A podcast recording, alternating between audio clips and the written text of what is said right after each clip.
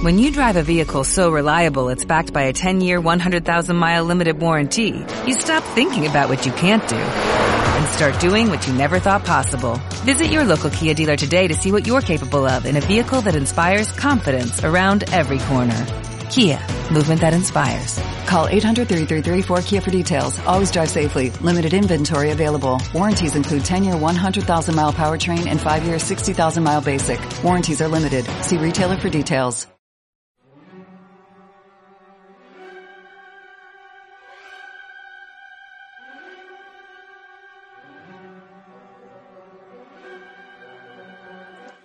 Hola a todos y bienvenidos en una, en una, una semana más y una semana complicada al podcast de Furia Valkyria. Aquí estamos para comentar todas las noticias que se han producido últimamente en el Real Madrid y en la cantera, que no son pocas.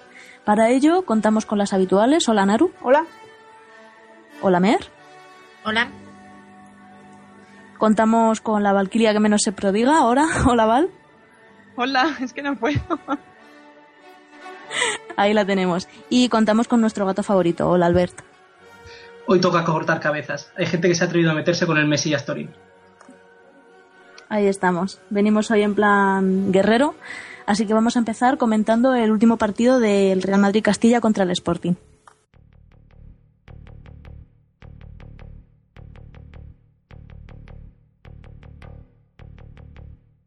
If I should return with my body on my shield, tell my son I chose to die, then yield. Though my life may soon be gone, I hope you'll carry on. Remember me as one who would not kneel.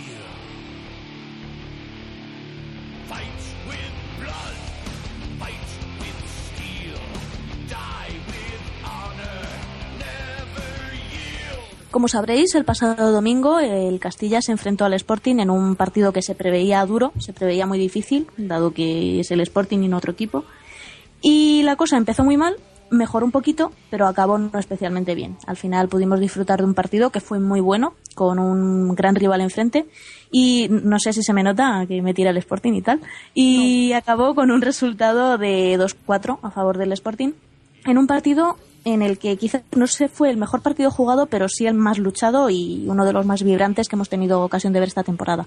Eh, Naru, coméntanos un poquito cómo fue el partido, por favor. Mm, Pues sí, pues yo quería enganchar con eso que has dicho, que no, no fue el más brillante, pero la verdad es que sí fue el más luchado. De hecho, yo el otro día estaba pensando, digo, creo que es el primer partido en el que vemos al verdadero Castilla, al que todos nos, el que todos nos enamoramos. Porque al principio, mm, salvo el no sé, salvo quizá algún destello en el partido del Hércules, el Castilla que nosotros conocemos, pues es eso, un equipo peleón, eh, un equipo, ¿por qué no decirlo, toca pelotas? Que si lo dejas con uno menos, se viene arriba y te deja y hace siempre lo que nadie espera. Y no lo habíamos visto esta temporada hasta el partido de ayer. Y la verdad es que dejó mejor sabor de boca que algunas victorias. El partido empieza muy, muy, muy mal. Yo creo que no se puede empezar peor.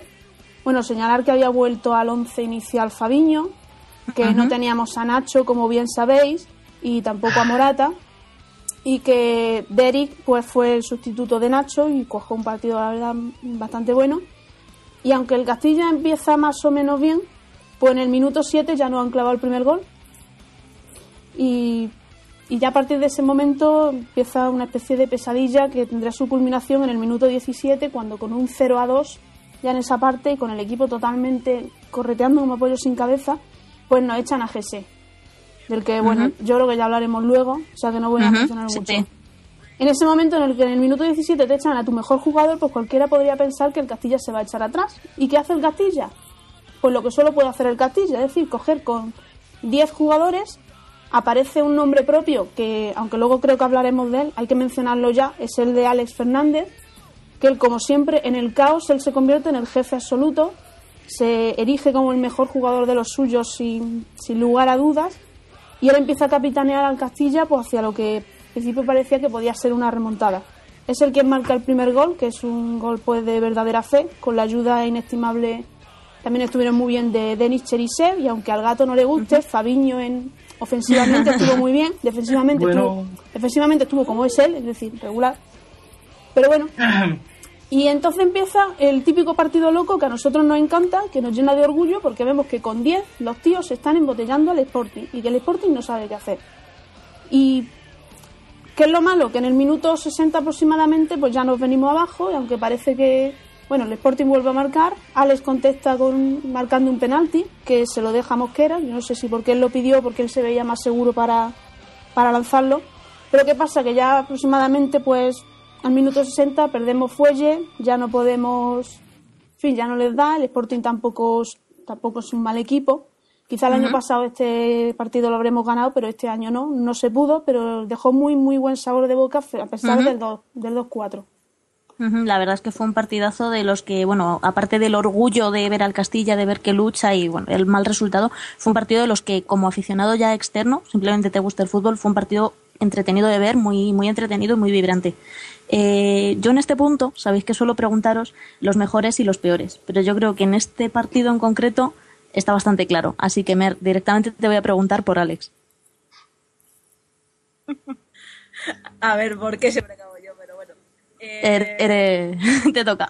Sí, qué poco sorprendente. Eh, pues a ver, es que es complicado decir algo más que lo que ha dicho nada. o sea, es, es eso. Alex tiene la capacidad de que cuando se produce el caos es el que se crece. Eh, y estuvo prácticamente a todo. Ya no solo los dos goles que sí y que, por cierto, aleluya, ha vuelto a marcar después de este que no marcaba. Uf, el año pasado no marcó Sí. ninguno desde el anterior. Yo creo que no, ma- no Sí, marcó. sí, el año pasado marcó contra el Atleti B, que me Ay, acuerdo yo. contra el Atleti no me acordaba yo. Sí. Sí. Sí, sí. Además jugando con 10. Sí, pero, pero bueno, el año pasado es que lo de que Castilla jugara con 10 era una de Era- las habituales. Sí. no- Bueno, pues en general que su... eh, suele cuando más se crece es, cuando, es precisamente en esos partidos que además es en el tipo de partidos en el que más se le necesita porque hay una persona menos en el campo y necesitamos un box to box, alguien que esté eh, bajando y subiendo, porque otros en otros partidos lo que se ha hecho en vez de quitar a alguien a- arriba ha sido, o sea, hemos perdido a lo mejor un defensa y a él le toca también bajar a eso. Y es esa capacidad de, mm, de no rendirse, de, de tirar de todo el equipo, que fue lo que, la verdad es lo que hizo que, que tiráramos hacia adelante. De hecho, si hubiera, si se hubiera llegado a marcar el tercero, probablemente hubiéramos acabado 3-3. Porque el no marcar eso y el gol tan rápido de, del Sporting fue lo que les hundió en los últimos minutos. Pero estuvo el 3-3 estuvo ahí a punto. Eh, fue la mala suerte. Vamos a ver. El otro, el otro jugador que destacó cuando nos quedamos sin 10 en el partido fue Fabiño, como ha dicho Naru. Albert, yo quiero que, que demostremos la objetividad de este blog y que intentes decir por qué Fabiño fue, quedándonos con 10, uno de los mejores. A mí no me compensa eh, venir a este pod. No me compensa. Inténtalo. A ver, no, sí, ya. Además lo, lo admití por Twitter eh, cuando estaba viendo el partido y, y es cierto que para mí al menos fue el mejor partido de Fabiño desde que está en el, en el Castilla. Sobre todo por ese punto de, de intensidad defensiva que no había mostrado hasta ahora. Es decir, en ninguno de los goles del, del Sporting tuvo culpa él, lo cual ya es novedad. Pero es que además de eso, eh, por su banda no entraron demasiado. Eh, fue capaz de contener las embestidas. Obviamente tampoco pudo parar que, que el Sporting bombeara balones a- al área, ¿no? Pues es el tipo de juego que, del que disfrutan los asturianos cuando tienen a Bilic en el campo. Pero lo cierto es que eh, se le vio una mejora que podríamos ya empezar a calificar como un nuevo milagro de Toril, ¿no? Porque los primeros partidos, pues, parecía lo que viene siendo un extremo jugando de lateral, de- perdidísimo por ahí detrás. Lo que viene siendo Marcelo cuando llegó al Madrid, ¿no? Sí. Pero Sí. yo qué sé, yo igual sí que está mejorando poco a poco, igual está aprendiendo y además creo que a Toril le interesa jugar con el de lateral para poder poner a Juan Fran de, de interior derecha, ¿no? sí. Entonces, si mantiene este nivel, es esperable que, que la alineación del otro día se repita simplemente con la variación de si entra o no Morata. Eh, Val, una pregunta. Nosotras estuvimos en el partido, estuvimos en la grada. Nos gustó mucho cómo estuvo Iván. ¿Tú de esto qué opinas? Tú que eres especialista en defensas. Mm, Bueno, a ver, yo esto ya lo dije en, el en los albores del tiempo, cuando todavía estaba en este podcast antes, y, y no tuvo así muy buena acogida cuando dije eso, que Iván estaba muy bien. Y la verdad es que No, sí, os reísteis y era como, no, "Ah, no, lo sí, yo, dicho". yo, yo lo he admitido que es uno de los nuevos, como dice Albert, un nuevo milagro de Toril, que ya van unos Desde cuantos. luego. Ya está a punto de ser canonizado. Ahora mismo es, además de los defensas más en forma, o sea, de lo que tenemos, mm, quitando a Casado, que es el que el más regular, el y Nacho están ahí, ahí. Lo que pasa es que, bueno, uno es, cada uno es lo que es. Pero vamos, Iván igual que terminó muy bien la temporada, que se, se ganó el puesto, eh, es que esta la ha empezado muy bien. Además, muy regular y sin eh, los problemas estos de carácter y de tener un fusible muy cortito que, que hasta ahora había mostrado, que siempre era Iván pues un peligro, no sabías cuándo se le iba a ir la cabeza ese momento y a lo mejor te quedabas con 10. Y ahora, sin embargo, pues mm, de eso mm, ya no, no da muestras de tener esos problemas de carácter y luego futbolísticamente es que está mostrando una regularidad y una cabeza y una frialdad eh, brutales. Vamos que dices que está irreconocible, o sea, sí, vale, es Iván, nunca será lo más rápido del mundo, pero está llegando bien, está muy atento, cubre bien toda la zona y sobre todo está siendo un gran apoyo ahora que, que Nacho muchas veces no juega. Es que ahora mismo él es el, el central jefe. Entonces, vamos, es que lo Estoy de acuerdo, a mí es que me necesitamos gustó, me gustó mucho. O sea, yo, yo he sido de las que más le he criticado. Y igual que en su momento critiqué mucho a José Lu y cuando dio el salto de calidad y mejoró muchísimo, lo dije y dije que había mejorado muchísimo. Y que Ole Toril, por conseguir sacar eso de él, en el caso de Iván o en el caso el año pasado también de Mandy, yo tengo que reconocer que esas mejoras de, de calidad, esa forma de cambiar a un jugador y hacerle mucho mejor de lo que era y de hacerle explotar cualidades que yo creo que ni siquiera el jugador sabía que tenía, eso es totalmente mérito del entrenador y, y a mí me parecía algo muy valorable. Pues Porque yo no es bueno, es que, no sé, a mí me gustó. En el campo, yo digo que me gustó muchísimo. Le vi al corte, le vi atento, le vi bastante Pues, bien. A mí me eh, falló. una cosa. Se nota que Una fallan cosita. dos goles Sí. y luego que no gana una carrera el tío ni que le metan óxido nitroso por el culo. Es decir, que Es que no es, es que no es un defensa A ver, rápido. una puntualización sobre eso. Yo estoy hablando un poco en general del nivel que está mostrando desde que empezó la temporada. Y hombre, sí, no es Nacho, pero es que, tío, está a- ahora mismo está a años luz del nivel que estaba mostrando Mateos. Y quizás el del otro día no tiene por qué ser su mejor partido. Y bueno, que Nacho, o sea, que, que Iván No, no, yo, es le vi, rápido. yo le vi después de la caraja de los primeros 20 minutos. Yo personalmente le vi bien. Yo no sé. Luego Yo- cada uno yo- vería lo que le diese la gana. Yo vi, de le vi eso. Yo le vi falló en eso. Los primeros 20 minutos sí, pero a partir de ahí le vi bastante, bastante bien. Bastante lo que está siendo su nivel ahora. Pues Vale, pero ¿cuál es la especialidad de, de Iván? En teoría es el, el- el balón aéreo, ¿no? Porque obviamente es un central fuerte y salta bastante y en eso va bien. Bueno, pues Village le ganaba todos los balones. Entonces, si ya no nos sirve ni para eso, pues que se lo haga mirar. ¿Qué ¿Quieres que te diga? Y ver Nada, nada. la- Albert, Albert A ha ver, defendido Albert. a Fabiño y ya no da para más. Ya no le No, a ver, es, verdad. Es que no me lo invento. Yo vi el partido y veía que todos los, todos los centros era una cojones de esto y digo, "Nah, la va a coger Village y Iván no las huele y seguía sin olerlas. Y si no, podéis revisar los goles. Yo Yo- estoy, de acuerdo con él. Me gustó, que no. me gustó cómo estuvo. Pues mm, yo vi también Iván y Tomás estuvieron. Vaya día. Tomás No, Tomás tuvo el día, luego. Y mi problema, que yo creo que también es lo que está relacionado con Iván, es eso, que es lento. A ver, Mm. nos hemos mal acostumbrado en el tiempo a que Nacho tiene la capacidad de bajar muy rápido, que no la tiene Iván. Entonces, de repente te encuentras con que está a tomar por saco y dices, no llega, no llega, no llega. Y hay veces que llega, pero es que la mayoría de veces te quedas diciendo, no va a llegar, no va a llegar. Y yo creo que ese es el problema. Y por eso es lo de, lo de Billy. A Claro, ver, porque además el equipo que es lo que partido. decía antes. Es lo que decía antes. A ver, dentro de lo que puede ser Iván, está muy bien. Y que, a ver, es que vosotros, o sea, ¿recordáis cómo estaba Iván antes, cuando era un peligro constante? Porque no, no es que no sabía si iba a llegar, es que no llegaba nunca o llegaba abajo por detrás y amarilla, si tenía suerte. Se llevaba a alguien por delante eh, la liaba. O A se le ver, cruzaba. es que, a ver, Bueno, ¿entiendes? estamos Entonces aquí- yo un poco hablo en general. Sí. Pero bueno, estamos aquí hablando de unos vimos a Iván o a Mejías, tal. Cuando yo creo que el, por todo lo que supuso, el peor del partido con diferencia fue Gese.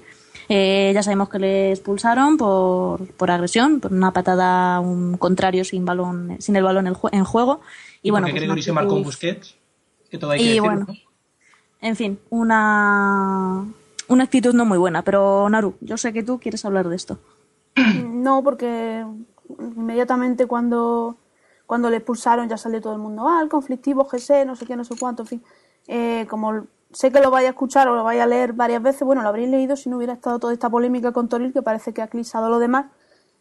GC, como todos sabemos, bueno, alguien me preguntó eh, cuando estaba en cadete pues lo echaron, le echaron por nada, por coger del cuello un árbitro, en fin. Bueno, cosa Porque que lo estaban, bueno, tengo que aclarar, le estaban cosiendo a patada, verdaderamente le estaban cosiendo a patada y el árbitro no hacía absolutamente nada y a él al final pues se cabreó y la tomó con el árbitro y le echaron 14 partidos.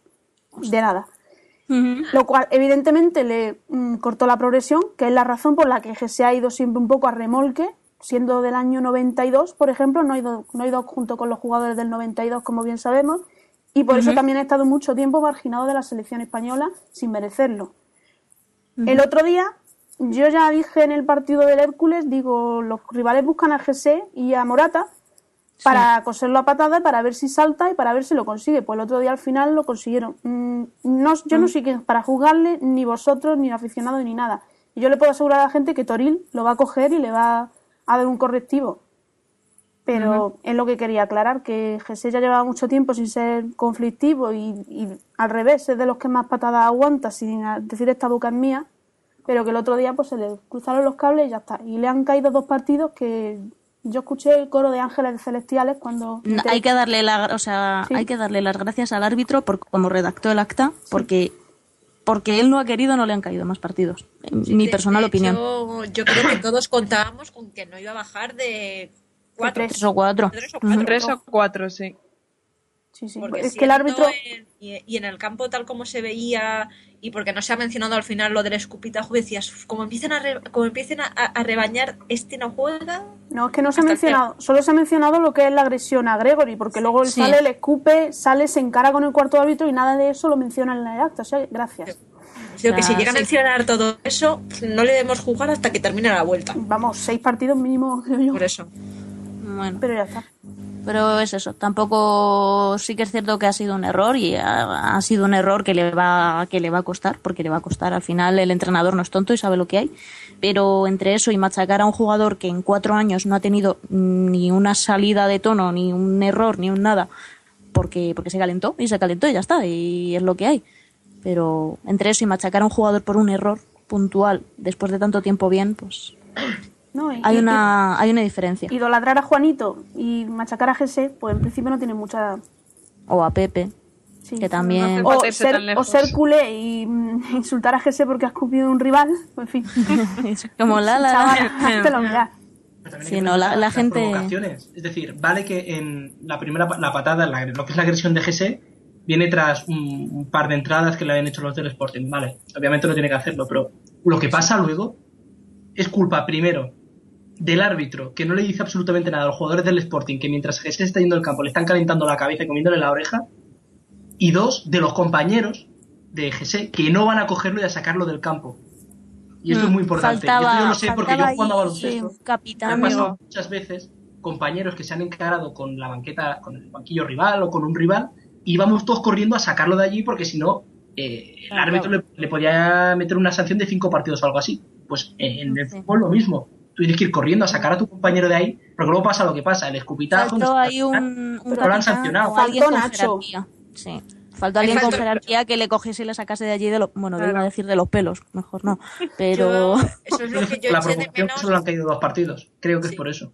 Yo, yo eso es, es algo que eché de menos, aparte de, bueno, de que evidentemente Nacho como jugador, eh, nuestro mejor central, eh, Gustero. Lateral. eh, sí, bueno, me da lo mismo. Eso después. Eh, el- eso después, sí, por favor. No, no, no. Es el tema ese de eh, Juan Fran, aparte de que estaba lejos, le, fa- mm, le falta ese, muchas veces, meterse a, es- estar atento a estar al quite de todos. No sé si porque no está acostumbrado porque siempre lo ha hecho Nacho o porque, pero eso fue una cosa que yo eché de menos sí. cuando se calentaba el partido de tener de meterse en medio y sacar a alguien por el cuello. Ujú. Bueno. Eh, otra cosa que os quería comentar, este partido, eh, nuevamente, bueno, Mateos está lesionado, entonces nuevamente jugó como central Derek. Eh, Val, ¿tú qué tal le ves? ¿Le ve, tenemos ahí un- una posibilidad interesante? Eh, ¿Le ves preparado para, para ser titular en el Castilla? ¿Qué crees? A ver, es que hasta ahora le he visto un poco inestable. Eh, por ejemplo, el otro día en el partido empezó un poco flojo, como si estuviera nervioso, sin terminar de, de asentarse en el campo, pero luego fue mejorando. Y es algo que, que, mm, que se ha visto más veces de las que me gustaría, por ejemplo, cuando ha estado convocado con la selección, que, que a veces como que, mm, no sé, no es el mismo que es otras veces, porque lo veías en, en- en otros partidos en el C y era un central, vamos, que lo dominaba todo, el jefe de la defensa y sin problemas. Pero luego otras veces como que, pues eso, yo no sé si está nervioso, si es falta de experiencia, si a veces le puede un poco la presión, que le cuesta sentarse y como que hace un poquillo de aguas, o sea, comete fallos tontos que normalmente cuando está metido y centrado en el partido no los cometería. Y entonces eh, el partido este último yo creo que la cosa empezó un poquillo así, empezó un poco flojo, pero luego según fueron avanzando los, los minutos y el equipo también, pues eso, un poco que se juntó y tiraron todos hacia adelante, él también fue mejorando. Entonces yo creo que hay que darle tiempo, pero tiempo y confianza y minutos si queremos que progrese, porque si no todos los días va a ser igual, siempre va a ser, mm, le sueltas ahí y venga, juega como tú sabes, pero realmente está rodeado de, de compañeros que sí, entrena con ellos, pero no tiene esos minutos de competición. Bueno, pues entonces el partido se perdió. El, perdi- el partido, pues nada, fueron tres puntos más perdidos en casa, pero yo creo que la sensación es muy diferente a otros partidos que se han perdido. Eh, no sé cómo sería la sensación en casa. La sensación de los que salíamos de allí del campo fue un habremos perdido, pero qué cojones le hemos echado, con perdón de la expresión. Y en general salimos bastante satisfechos con el equipo, con la actitud, con el haber plantado cara y bastante compensados esos 20 minutos fatídicos con los otros 70 minutos. Eh, ¿Vuestra sensación cuál es? La misma. Ujú, Desarrollalo. Absolutamente. No, lo he dicho antes. Digo, al Castilla le hemos visto ganar, le hemos visto perder y no digo que le hemos visto empatar porque no le hemos visto, de No hecho. hemos visto. Pero que nunca ha dejado esa sensación de eso, de ser un equipo peleón, de un equipo que nunca se rinde y, y lo que tiene que ser. Porque es que en puestos de playoff no se va a poner porque además tampoco es tontería. Como bien nos Sí. han informado algunos Rodrigos de Triana de Nuevo Cuño, no puede subir a primera, gracias. No puede yo no- ser. yo no lo Maldita sea. sabía. Espera, que voy a guardar mis entradas para el playoff. Vaya. Pero nunca, nunca ha dejado esa imagen de, de ten cuidado conmigo y de y lo que hacía el año pasado. Y lo has dejado con uno menos, pues ahora te vas a enterar. Sí, y además hay que tener en cuenta que es el equipo más joven de la, de la categoría. Quiero decir que es, es un añadido que, pese a ser unos cachorros, por decirlo así, no se dejan apabullar en, lo- en los partidos y a pesar de las dificultades que les presentan, pues le echan narices. También es verdad que estaban acostumbrados en segunda B a jugar con 10, ¿no? Entonces, obviamente, eso Sí, también esto, cuenta. eso ayuda. No, Sí, yo pero- personalmente considero al Sporting, bueno, ya lo sabéis, considero al Sporting ahora mismo uno de los, a pesar de cómo está, eh, considero al Sporting uno de los mejores equipos de segunda. Eh, ahora con Sandoval eh, va a ser un extra, va a ser un plus, va a estar mucho mejor. Y yo creo que Sandoval. Majo ya se podía haber Eh, sí, que se podría, podría haber esperado un par de semanas, pero en fin, yo creo que eh, plantar cara como se le plantó cara al Sporting de Gijón de Sandoval, para mí eso ya es una garantía de que este equipo algo hará. Más brillante, menos brillante, pero yo creo que va a estar ahí y que los aficionados vamos a tener, un- aunque algunos no lo crean, los aficionados vamos a tener una razón para estar orgullosos de verlos y de seguirlos. Hmm. Dicho esto, si nadie más quiere aportar nada más, No, esa razón Ah. siempre la hemos tenido. Vale, pues entonces vamos a pasar a hablar un poco del único equipo auténtico y verdadero. Vamos a pasar a hablar del primer equipo.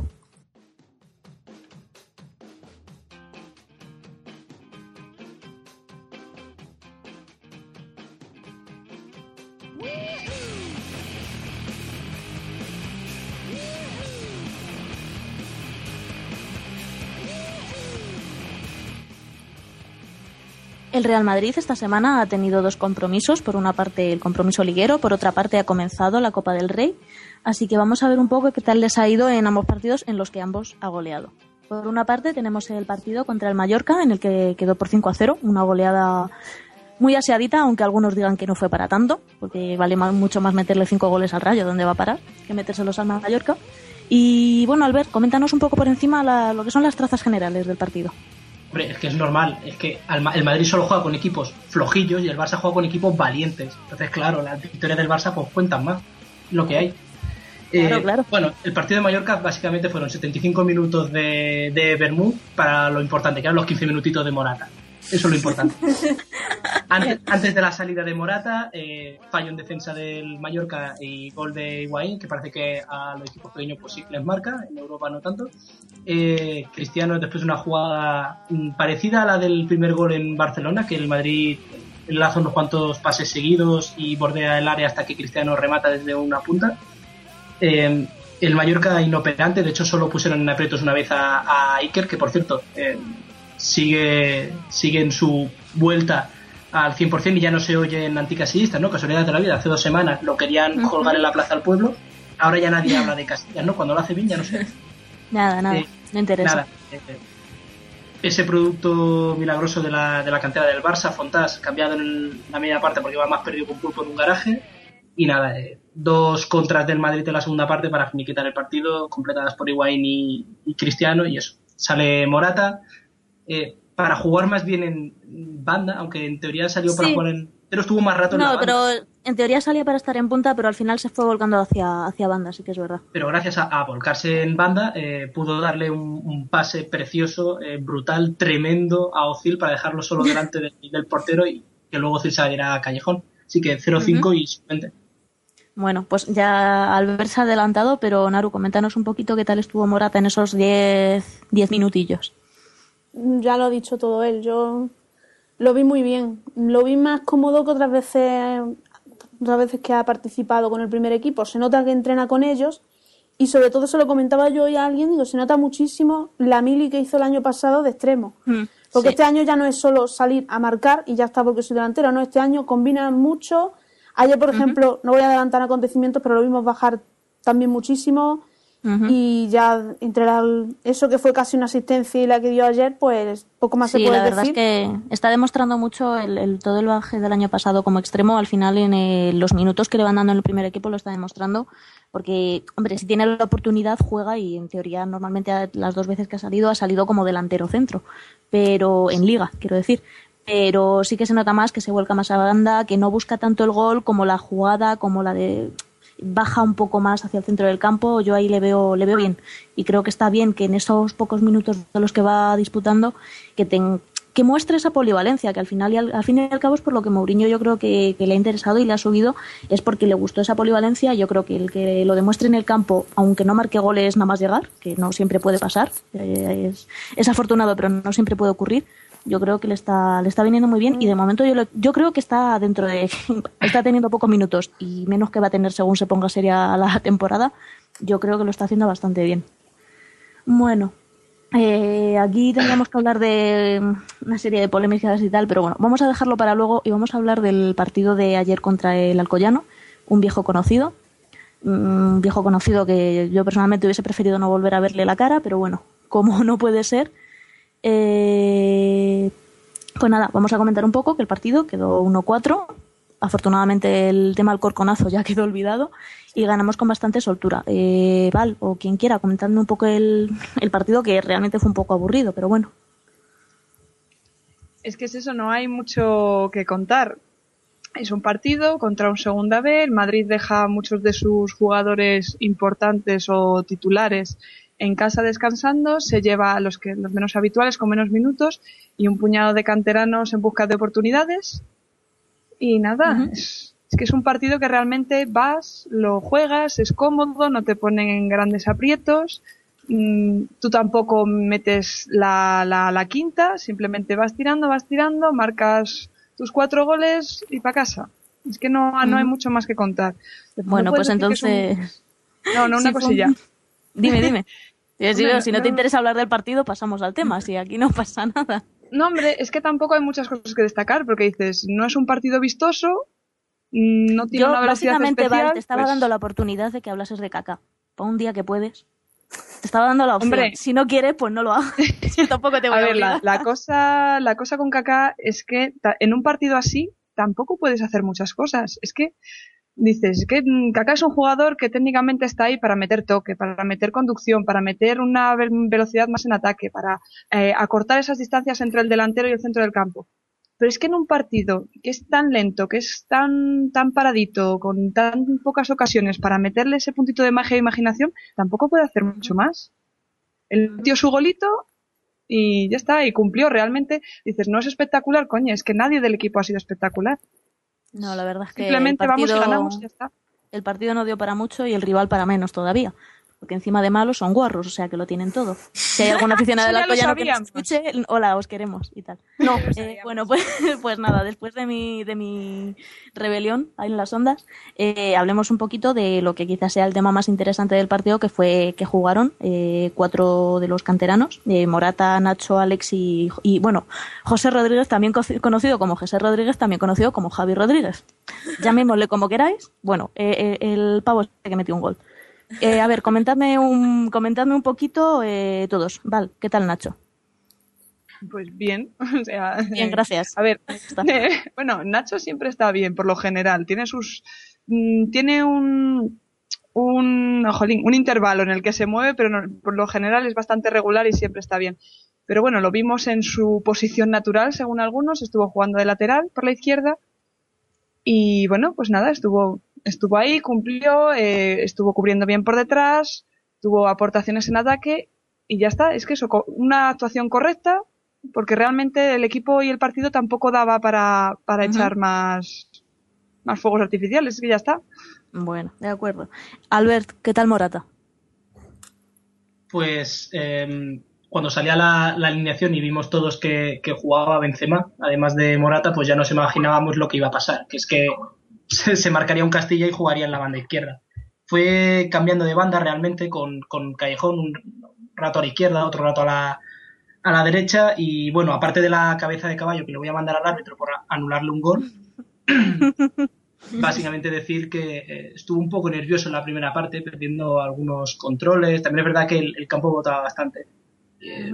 En otras ocasiones bastante bien, sobre todo eh, una cosa que hace muy bien y que poca gente le da crédito por ello, que es bajar el balón, tocarla, aguantarla hasta que llega un, compañero, que para mí es algo que hace de, de lujo y que se pudo ver en el último gol. Eh, Benzema se la da, él la aguanta entre dos rivales que le estaban encimando y le da el pase para que Benzema se quede absolutamente solo delante del portero y, y anote, ¿no? Eh, si le tuviera que dar una nota le daría un seis y medio o así, ¿no? Porque obviamente no brilló, pero cumplió y dio una asistencia. Pues bueno, hombre, no está nada mal. Para no haber cumplido, yo no, eh, en serio, estuvo, estuvo discreto, pero estuvo bastante bien. Por otro lado, Naru, ¿qué tal Alex? Los 45 minutos que jugó. Bueno, lo pude ver así un poco intermitente. Mm, he escuchado que la gente decía que si no. Lo típico que se suele decir de Alex, que si estuvo un poco discreto, que si esperaban más. Yo la verdad es que lo vi, mm, pues jugando al lado de Sien, que es un jugador que tiene parecidas características a él.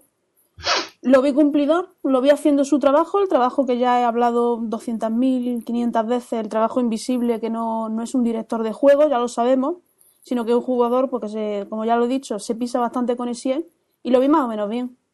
No, no espectacular, está claro que luego llegó José Rodríguez y fue como, Ahí, ahí, no te En me fin. adelantes. No te me adelantes, No, pero- ¿qué tal? Pero porque Sí. José no estuviera, estuviera divinamente, no quiere decir que Alex No estuviera. Es que son dos tipos de jugadores completamente distintos, como sabríais, como sabrían los que si vieran la cantera. Sí. Pero como no. Efectivamente. Ahí estamos. Bueno, y ahora sí, Mer, ¿qué tal Javi Rodríguez? Eh, Javi José, eh, bueno, José Rodríguez, como más de uno de los ahora mismo expertos en la cantera y en todo lo que tiene que ver con ella, tendría que aprenderse, eso es lo primero. Pues la verdad es que estuvo espectacular, no hay otra palabra para decirlo. Eh, fue su debut en partido oficial y, se salió, se demostró porque el Arsenal estuvo detrás de él hace un año, año y poco. Estuvo eh, José, iba a decir con la tontería, iba a decir José después de tanto hacer el subnormal, es, es un centrocampista más ofensivo. En ese sentido, a la hora de quitar a, a Alex, que lo que como estaba diciendo Na- Naru, eh, al ser bastante parecido un juego a, Sien, se pisaban un poco, ahí sí se notó la diferencia dándole la posibilidad de subir más. Eh, tuvo mu- tuvo mucho mucha llegada y el, gol que marcó fue una auténtica pasada. Tanto, o sea, con el tipo de marcar, luego el último gol de, de Benzema, que también fue parte de una jugada, fue jugada canterana absoluta, pero es eso, es muy dado a abrir balones y a conectar con los delanteros si no puede incluso marcar él. Y la verdad es que muy asentado, tanto lo que es en el campo como luego a la hora de hablar. Hay que recordar que ni siquiera cumplió los 18, los cumple, me parece que es el mes que viene. Y eso, yo le vi muy bien, demostrando por qué es uno de los jugadores que se les lleva siguiendo desde hace mucho tiempo y que ha tenido ofertas interesantes desde fuera. De hecho, comentaba ayer Perarnau que José Rodríguez estuvo a un paso del Arsenal, pero con Mm. la experiencia de la marcha de Pozo, pues parece que el Real Madrid se lo ocurrió un poquito, se preocupó en, en hacer ese, esfuer- ese esfuerzo extra para que se quedase y bueno, a la vista está, a la vista de todos los que no siguen la cantera, está que el esfuerzo se ha hecho por un motivo y que el chico tiene potencial. Ojalá le vaya muy bien. Ojalá esto no sea flor de un día y, pueda prosperar tanto en el Castilla, que poco a poco va teniendo más minutos, poco a poco porque acaba de llegar y obviamente no puede ser titular el primer día, como en el primer equipo. Veremos qué tal le va. Bueno, ¿queréis añadir algo más sobre el apasionante partido contra el Alcoyano? Ese apasionante rival, No, qué raro que ganáramos teniendo canteranos. ¿Verdad? Es una Curioso. sorpresa, ¿eh? Yo A mí quiero me chocó volver a- muchísimo. volver a incidir en eso, en que, Dios mío, como los canteranos no valen, el último gol empieza en Nacho, pasa por José el- y en la asistencia es de Morata para que remate Benzema, pero los, los canteranos no valen para nada, ¿eh? No valen. Aunque no no, está a mí- jugando tiene con ahí para ellos. calzar mesas. Los tiene ahí para calzar mí- la mesa, si hace falta. A mí lo que me pareció curioso es la conclusión de muchos al final del partido es eh, Toril se está cargando a los canteranos madridistas. Hostia, ya. claro, porque entre quien eh, es que a, Jo- eh, y a José por qué no lo pone y a Nacho por qué no lo pone de atrás y a Alex por, y a Alex qué hace, pero el Alex este no, no era tan bueno como es que ahora no, no da paz en largo. Vamos a ver, vamos a ver una cosa. Eh, Vamos a ver. Primero, primero veis el Castilla, ¿eh? os tragáis unos cuantos partidos del Castilla y luego venís a tocar los huevos, ¿vale? Vamos a ver, A ver. Nacho ha jugado toda su vida de central y ahora está intentando No, no. reconvertirse a Albert. Albert, Albert, de- Albert, de que te estás, te estás adelantando. Los palos a, lo- a los que ven la- el Castilla sin verlo y este tipo de cosas, y a los que hablan la, de la cantera sin conocerla, y a los que hablan de los jugadores sin saber ni cómo se llaman, eso después. Luego ya, luego ya entramos al tema polémica, que esta semana ha habido una polémica y además es que el partido, el típico partido de los canteranos de Copa del Rey, que suele ser uno o dos estas fechas, ha llegado en el mejor momento. Yo solo digo que queda otro aún. O sea lo, que- lo comentamos después. Que esto, esto va a dar pa- esto va a dar para largo y va a haber que afilar los cuchillos. Así que nada, mientras afilamos los cuchillos, vamos a hablar un poquito de otras noticias que han ocurrido esta semana en la cantera del Real Madrid.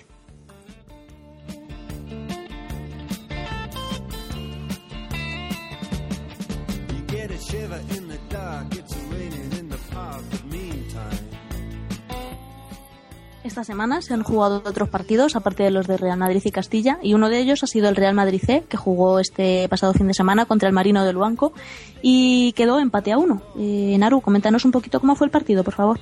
Bueno, pues el partido la verdad es que no, no fue de los mejores partidos del Real Madrid C. También hay que destacar que fue a domicilio, en un campo muy pequeñito, muy duro, con una afición muy entregada, por no decir otra cosa.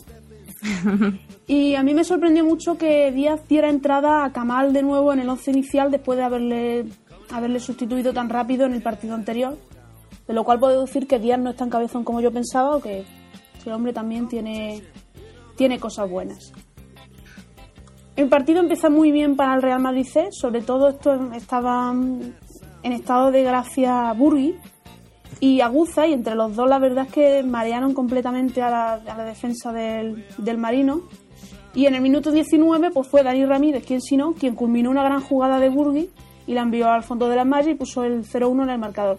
En ese momento yo personalmente pensaba que íbamos a marcar más goles y que era uno de estos partidos que se ganan sin problemas. Pero mm, Reguero, que es un jugador del Marino que ya había tenido dos ocasiones, por la tercera fue la vencida e hizo el empate. La verdad es que nuestra defensa estuvo flojita, flojita, por no decir otra cosa. Se nota bastante la falta de Derek, pienso yo. Y a- en la segunda parte, pues se sucedieron un- bastantes ocasiones para ambos conjuntos. Yo no pensaba, y lo dije en el Twitter de Furia Valkyria, no pensaba que, se, que fuéramos a ver un empate, porque en cualquier momento parecía que cualquiera de los dos iba a marcar. Mm, aunque el Marino en la segunda parte pues estaba mejor. Y sobre todo en el momento en el que quitamos a Burgui y damos entrada a Belima que entra con energías nuevas pero no estaba tan inspirado como Jorge Franco pues ya empezamos a ver que no entra nada. Mm, la ocasión más clara que tuvimos pues fue un remate de cabeza de Sobrino que le está costando mucho marcar y espero que termine pronto esa sequía porque el Real Madrid se lo necesita. No podemos vivir de Ramírez. Y ya en el último instante del encuentro fue un tiro de aguza que no que no va. Lo bueno es que nos mantenemos invictos a domicilio, que es una cosa muy, Muy bien. muy complicada, que se sigue comprobando que, que estos chicos van dando un paso de adelante, claramente.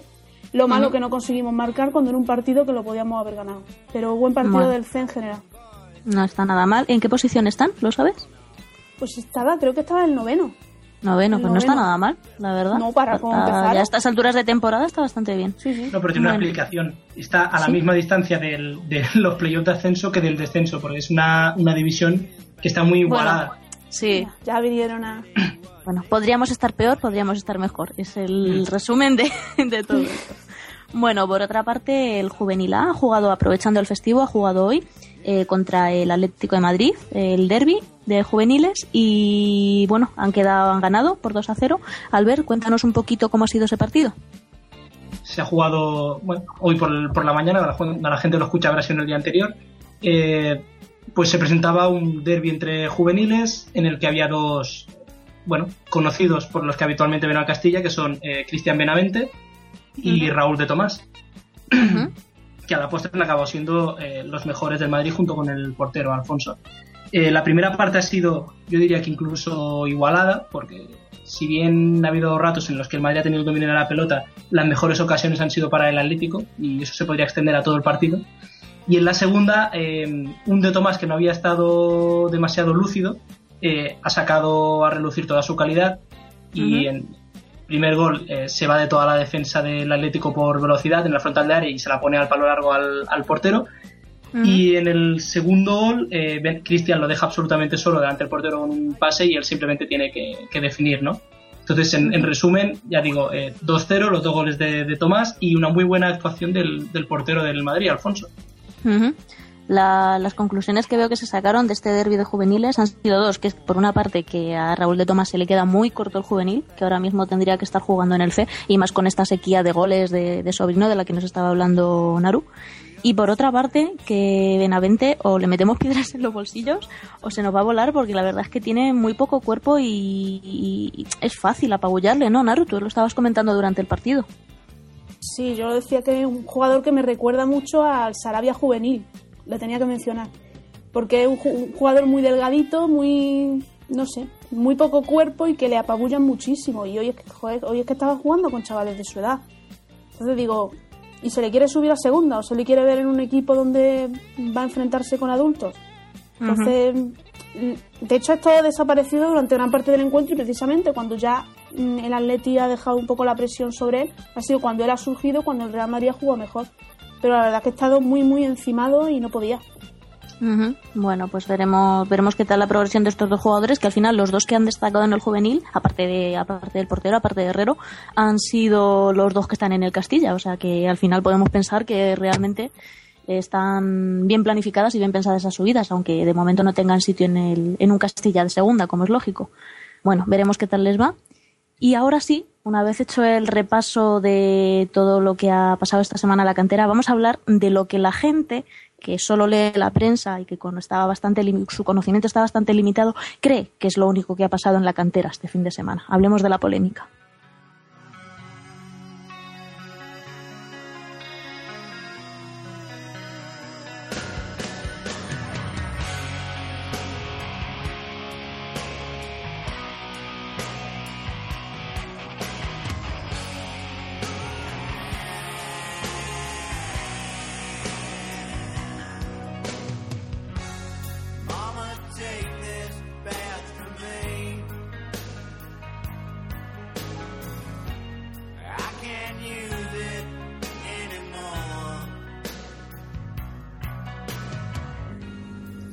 Como ya sabéis, por si todavía no os habéis dado cuenta, en este podcast tendemos, y en nuestro blog y en nuestro Twitter, tendemos a hablar bastante de la cantera. Podríamos decirse, sin conocerla a fondo, que sabemos más o menos de lo que hablamos. Esta semana hemos experimentado el caso contrario, el caso de un tema salta a la palestra y de repente todo el mundo sabe de cantera, todo el mundo ha visto a todos los jugadores, sabe qué equipos, sabe qué entrenadores y sabe cómo son y si son buenos o malos o si hay que echarlos. Esta semana, Mourinho, en su completo derecho a hablar del Real Madrid, dado que es el entrenador del primer equipo, pues hizo una serie de comentarios sobre que Nacho, pues bueno, él pretende ponerlo como lateral, en el Castilla juega como central, esto puede suponer un problema, correcto.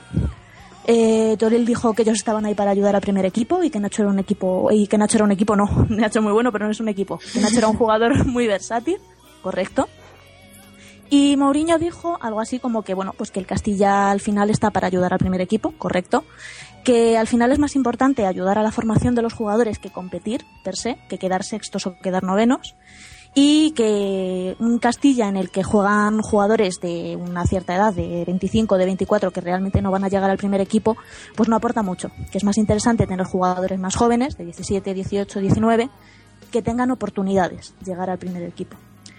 Esta serie de enunciados, que podemos estar más o menos de acuerdo con ellos, pues han dado lugar a una increíble polémica en la que todos los tontos del pueblo se han juntado a debatir sobre lo que no saben, por resumirlo así. Y ahora todo el mundo tiene una opinión sobre la cantera que ni conocen, ni tienen muy claro qué es, ni para qué sirve. A mí me gustaría que comentásemos esto, y lo que ha dicho Mourinho, lo que ha dicho Toril, lo que ha dicho la gente que sabe, desde el mínimo conocimiento que tenemos por seguir hasta cierto punto a la cantera. Veamos, por tanto, qué opinamos de todo esto. A mí me gustaría empezar por el tema básico, que es que parece que Mourinho y Toril se odian y, van a matarse y van a enfrentarse en un duelo al sol en Valdebebas. ¿Esto cómo lo veis, Naru? A ver, yo estoy en la duda de si será verdad, si no será verdad, si se está exagerando o si no se está exagerando. Lo que sí quiero decir es una cosa mm, sobre Toril, vamos, sobre Toril y Mourinho. Toril es el entrenador del Castilla y Mourinho es el entrenador del primer equipo. Y yo no veo, Toril ha desmentido todas estas mentiras que se han contado de que se lo echó de una de un entrenamiento, ¿no? Mm, Toril ha respondido con absoluta normalidad a las declaraciones de Mourinho sin querer entrar al trapo. Y a mí me parece que es si siempre se ha se- simplemente se les ha tomado a, Toril como un nuevo arma o para atacar o para criticar a Mou. Y yo digo una cosa, digo, a ver, si quieres atacar a Mou o si quieres defender a Mou, tienes mil razones tanto para alabarle como para echarle barro por encima. No utilicéis a mis canteranos, por favor. O sea, de narices, es verdad, o sea, Mou es un entrenador polémico y Mou es un entrenador muy bueno. Si le quieres defender porque ha ganado, mm, ya no me acuerdo en las Champions que ha ganado, Muchas. muchas Champions y ha ganado cuatro ligas, cada una de los mm, en las principales ligas europeas, pues tienes por dónde pillarle. Si le quieres criticar por las cosas que ha hecho, por el dedo en el ojo, por las respuestas que a veces da, también lo puede hacer. No tienes por qué utilizar a unos chavales que no se merecen que los utilicen para eso. Pero es que son tus canteranos. Son unos chavales que llevan a lo mejor desde los 11 años todos los días sudando el escudo de tu equipo. No lo hagas. De verdad, utiliza otro arma. Porque es que al final, ¿quiénes salen perjudicados? Ellos. Muy de acuerdo. Eh, Albert, ¿tú cómo ves esta polémica? Bueno, antes ya me había encendido, me, me has cortado. Así que vuelvo a. Ahora, sigue. Es, básicamente esa gente que no ve los partidos del Castilla o los ve de reflón o los ve simplemente por el Twitter a ver qué dice la gente, que se entera de que tal jugador existe porque un día le hacen un reportaje en el Marcano, pero que sin embargo, cuando un canterano marca en un partido, que por cierto era contra un segunda B, eh, resulta que ya lo seguían desde Benjamines. Y me explico. Eh, la gente está sacando conclusiones, y voy a, a lo, a lo de ayer por ir a lo más reciente, está sacando conclusiones sobre José y rajando de Toril a consecuencia de ello, porque eh, José estaba en el sitio adecuado, en el momento adecuado para meter un gol contra un rival de segunda vez, repito. Vamos a ver, eh, todo lo bueno que es José, se- José Rodríguez, se define por media parte contra un segunda B. A ver, el tema está. Es, lo que dices ahora- que tú. O sea, la gente, perdona, Albert. O sea, la gente juzga a un jugador por una eventualidad. Cuando tú a un jugador no le puedes juzgar ni por un gol en concreto, ni por 45 minutos, ni por un rival. Tú tienes que juzgarle a lo largo de una trayectoria, de una serie de, por lo menos de una serie de partidos, de una serie de meses, y ver cómo ese jugador responde en el primer, no solo en el primer equipo, sino en su equipo habitual, que es el Castilla, ver cómo responde ante los rivales de segunda y ver cómo responde entre sus compañeros, pienso yo. Es que Más allá de lo que haya hecho, que ayer lo hizo muy bien, pero no es solo eso. O sea, no, no todo el José. monte es orégano.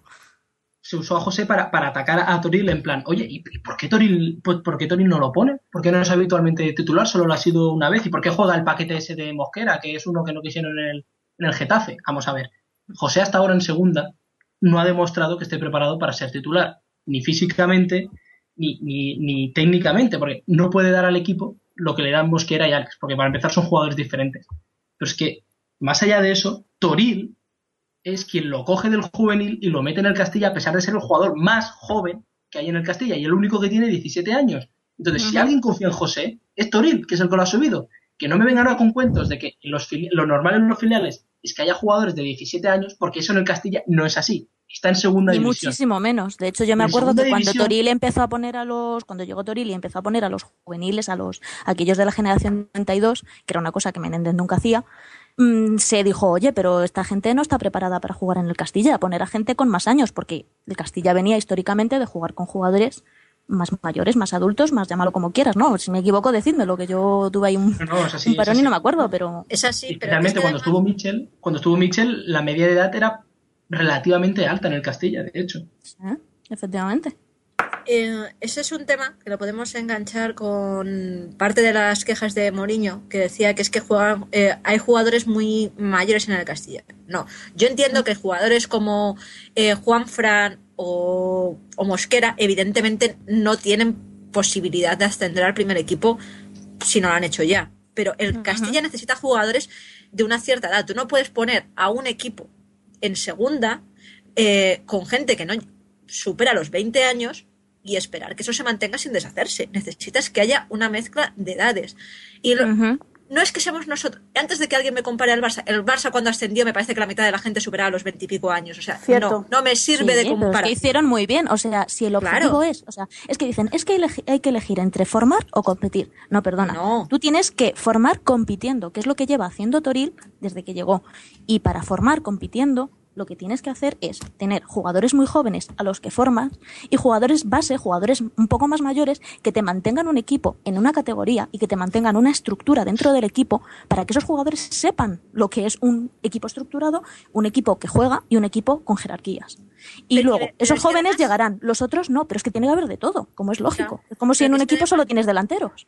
Sí, vuelvo a decir, pero es que además es los jugadores más jóvenes también aprovechan a sus compañeros para aprender de ellos. Y no es algo que haya dicho yo. O sea, otro que vamos a mencionar, Granero hablaba el otro día con- hablando de eso de Xabi Alonso, en plan de que él había aprendido mucho entrenando al lado de Xabi Alonso. Y dice, si alguien que ya estaba jugando en primera división sigue aprendiendo, ¿cómo no lo va a hacer un jugador que tiene 18 años? Es que es así de lógico. Es que a mí me parece básico para los jugadores, porque ahora, por ejemplo, pues tenemos eso, Morata, Nacho, este tipo de jugadores que están entrenando con el primer equipo. Pero los jugadores que no suben normalmente al primer equipo necesitan también unos jugadores con experiencia, unos compañeros con experiencia y una base con la que seguir aprendiendo a la vez que entrenan. Y esa experiencia tiene que estar en el Castilla, como es lógico. Y vamos, a mí me parece una tontería, con perdón, porque lo ha dicho Mou, pero me parece una tontería pensar que en el Castilla solo tiene que haber jugadores jóvenes, cuando jugadores como Mosquera cuando ha estado bien, como Mejías, como Fran Rico, han aportado tanto al equipo y han permitido estar al Castilla estar ahora donde están. No, Yo Ela. lo siento, pero El inciso, porque es que esta gente no vio al Castilla el año pasado. Hay que recordar que el año pasado el Castilla estaba muy mal, o sea, no jugaba muy bien hasta que en invierno se toma la decisión de repescar a Mosquera. Y entonces cuando él se erige como el jefe del centro del campo castillista, porque hay que recordar que él an- cuando se fue al Getafe era capitán del Castilla, de hecho le dejó el brazalete a Fran Rico, para que veamos más o menos por dónde va. Y gracias a él volvimos un poco a recuperar el tono y a recuperar el buen juego. Entonces, que me digas ahora que ese jugador sobra. Es como, tú el año pasado, ¿qué hacías? ¿Ver a Neymar? Bueno, lo mismo que haces este año. A ver, A una mí- cosa. El, sí, el igual. año pasado, es que otra cosita sobre el tema de Mosquera. El año pasado, cuando volvió Mosquera, que eso que fue capitán del Castilla, que debutó con el primer equipo en, la, en el año de Pellegrini, y gente que decía, ¿y este tío qué méritos ha hecho para ser titular del Castilla? ¿De dónde ha salido? ¿Quién es este? Gente entendida, ¿eh? Lo vamos a dejar ahí, no, no voy a ahondar más porque salimos en Australia. Bueno, eh, la- vu- vuelvo a decir, la gente entendida eh, confunde a Jesse, Jesse, no, no Jesse, por favor, Jesse, con José y hoy de repente he leído por ahí por Twitter que nombraban un tal Javi Rodríguez. Manolo Yo Lama. Vale, yo, el único Javi que conozco ahora mismo que es, es Javi García Noblejas del C, pero me parece que hasta ahí la mano llega, pero vamos a dejarlo ahí. en fin. Es que, tío, Eh, no vale que se llamen igual, es muy complicado recordar tantos nombres. Oye, por Pero cierto, si es que, o sea, a mí lo que me fastidia es, es esa capacidad infinita de hablar como si fueran expertos cuando no tienen ni puñetera idea. Y ahora ahí, ahí, ahí quería yo, ahora ahí quería yo llegar. Me- Lama o porque creo Trabaja la indignación, por Dios. Por favor. que no me dejas meter baza. Una tila, por Es favor. que, no me dejáis, es que no me dejáis terminar de hablar, vuelvo a decir. Acaba, acaba. Claro, lo que quiere decir que, a ver, que a mí me llegue un tuitero por Twitter y me quiera soltar cualquier burrada, bueno, pues tú puedes pensar que tú eres experto. Yo, que sinceramente he visto los partidos, te diré que no tienes ni puta idea, pero eso, pero estamos, entre comillas, en un lugar donde no tienes mucha referencia. El problema es cuando te viene alguien, te viene un periodista, te viene alguien que tiene, o bueno, incluso un Twitter que tiene mucha gente que de- se fían de él y te habla como si se hubiera pasado toda la vida mm, de siguiendo al jugador X y cuando empiezas a oírlo hablar dices, es que tú no le has visto ni cinco minutos este año. Ya no digo el año pasado, es que no tienes ni pajolera ni de qué juega, por favor. Yo, a todo el tema este del desconocimiento que estaba comentando Mer, yo quería que Nauro nos comentase su, su, su experiencia propia de Milenio 3 del otro día, ¿verdad? Sí, yo es que el lunes por la mañana me pasó una cosa que estaba entre llamar a Iker Jiménez, pero como no me cojo el teléfono, pues lo voy a contar a vosotros. Que es, no, ya en serio, es un caso paradigmático que muestra el desconocimiento del periodismo y el desconocimiento de lo que es el aficionado. Yo explico, en mi casa normalmente está puesta la SER, porque sí, por, por definición. Tampoco normalmente yo no le hago ni puñetero caso. Entonces, el lunes por la mañana estaba el programa de Gemma Nierga, que hablan de fútbol, no sé por qué razón, en fin. Esa gente tiene que hablar de fútbol porque sí. Y entonces escuché yo mm, la palabra Toril, entonces me saltó el radar y presté atención. Entonces lo primero que escucho es a alguien, que yo no sé si era Gemma o era otra persona, diciendo, no, es que Toril es de Gryffindor y Mourinho de, Vol- eh, de Slytherin y es Voldemort. Y yo, ah, vale. Y por eso, espera, y por eso no lo quiere. Y yo, ah, no, espérate, que el surrealismo va más. Y yo, ah, vale, bien, es una aplicación muy científica y de un programa muy serio. Y entonces dice, entonces aparece la Colino, Carmen Colino, que tú pensarías que una persona que trabaja en AS, que está medianamente informada, dice, no, no, no, no, no, esperad que yo voy a explicar la situación. Y yo pensé para mí adentro, digo, bueno, viene alguien a poner un poco de sensatez o de conocimiento. Ojo al dato. Dice, no, no, es que a ver, Nacho, Nacho era lateral, pero Mourinho lo ha tenido que reconvertir a central, porque es que claro, como tiene que poner a Fabiño, por orden, hoy Mourinho no, perdón, Toril lo ha tenido que reconvertir Sí. a central en el Castilla, porque claro, como Mourinho le exige que ponga a Fabiño, pues Nacho ahora tiene que ser central. Y yo, bendito sea la Macarena del Señor, por favor, una pistola. Pero es que la cosa no empieza, no termina aquí, sino que me voy, lo pongo en Twitter, espero un rato, empiezan a llegarme menciones, risas, en serio, me lo juras, estás mintiendo, en fin. Y me llega un montón de gente diciendo, es que lleva razón. Es que si, si Mourinho le exige a Toril que exige Fabi- que juega Fabiño, es que quien lleva razón es Mourinho. Y si Nacho tiene que jugar de central, pues Nacho se jode y juega de central. Y yo, vale. Yo, por favor, un arma nuclear ya. Y esa es, esa es mi experiencia. Mía. Luego me Ahí, ahí, tengo que ahí- ahí os dejamos la experiencia de Naru como un ejemplo positivo de lo que la gente conoce la cantera de su equipo. Sí, sí. Eh, al final, todo esto nos lleva a la conclusión que nos llevan casi todos estos temas, siempre que involucra a Mou y no involucra al deporte como tal y al fútbol como tal. Todo esto nos lleva a lo mismo. Albert, ¿se está utilizando a Toril para darle palos a Mou? ¿Tú qué crees? No sé. Ay, no sé, cuando cuéntamelo tú, que te a lo salir- estoy Cuando preguntando. empiezan a salir madridistas en Twitter diciendo que hay que echar al tío que nos rescató de, irnos a tercera división y nos metió en segunda, ¿tú crees que se está utilizando a Toril como arma o no? Es que eso es, un hecho. El problema viene. A ver, yo es que normalmente estoy de acuerdo. eh, me encanta que Mourinho sea sincero en las ruedas de prensa y diga las cosas como son. Pero una cosa es ser sincero y la otra cosa es salir y contar cosas internas del club. Es decir, es decir, si él ha hablado con Toril, si se llevan mal o bien, si tienen desavenencias, pues las hablan dentro y se aclaran entre ellos. No sales a rueda de prensa y pones al pobre Toril en el disparadero, porque lo que hace Mourinho al mencionarlo es darle toda la munición a la prensa para que se pongan del lado de los canteranos, que de eso también podríamos hablar largo y tendido, del tema de si el Madrid ha vivido de canteranos o no.